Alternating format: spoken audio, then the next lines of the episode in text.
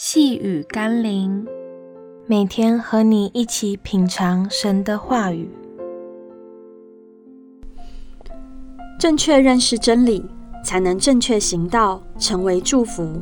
我们一起来读《路加福音》十三章十四到十五节。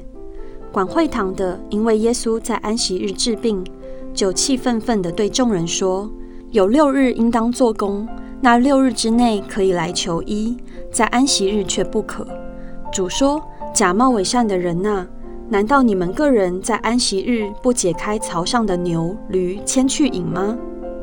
墨守成规是形容一个人不思变通，让许多可能更好的事情窒碍难行。但若一个人假冒伪善，那就不是能否变通的问题，而是以守律法之名行对付人之实了。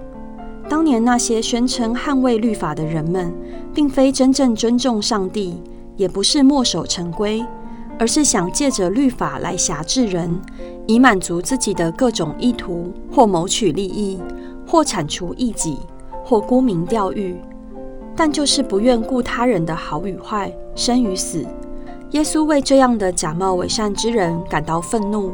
不惜触犯被那些人错谬解释的律法，来唤醒人们对上帝律法的真谛有重新正确的认知。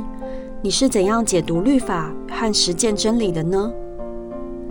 我们一起来祷告：真理的上帝，很多时候我对你的话语并不了解，只靠着片段领受的信息或自行解读圣经，造成我可能连行道也是偏差的。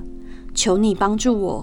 让我可以分别出一些时间，好好的接受圣经真理的装备，好好的研读圣经，才能让我不致落在错谬的认知里。